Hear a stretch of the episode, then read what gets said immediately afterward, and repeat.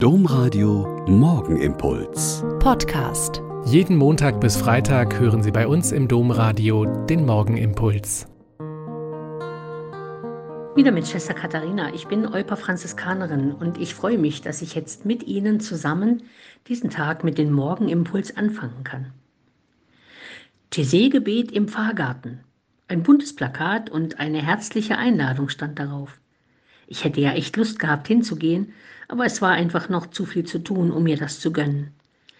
Und dann habe ich im Anschluss daran Fotos gesehen. Und die Stimmung, die da transportiert wurde, war so schön, dass ich mich für die Organisatoren und die Mitfeiernden sehr gefreut habe.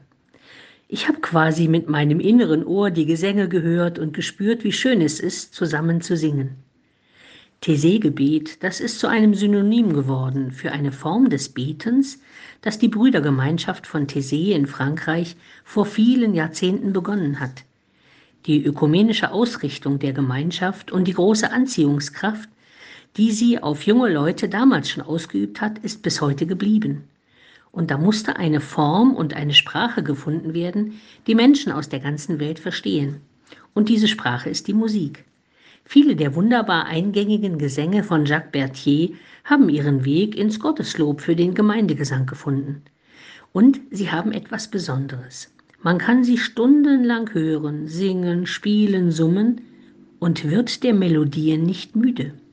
Ich kann mich erinnern, dass bei einem Jugendkreuzweg in Altenberg mehr als drei Stunden im Unterwegssein das Jesus Remember Me, When You Come Into My Kingdom gesungen haben und es dann noch tagelang in mir nachgeklungen ist.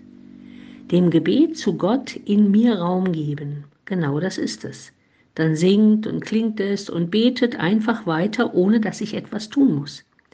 Schon Ignatius von Loyola hat vor über 500 Jahren festgestellt, der Mensch ist dazu geschaffen, Gott zu loben. Also hören, singen, summen Sie heute eine Melodie, die Gott lobt und preist, und Sie werden merken, dass es auch ganz nebenbei Leib und Seele gut tut. In uns lebt die von Gott gegebene unsterbliche Seele, die darauf ausgerichtet ist, ihren Schöpfer zu loben und für ihn und seine Geschöpfe zu leben.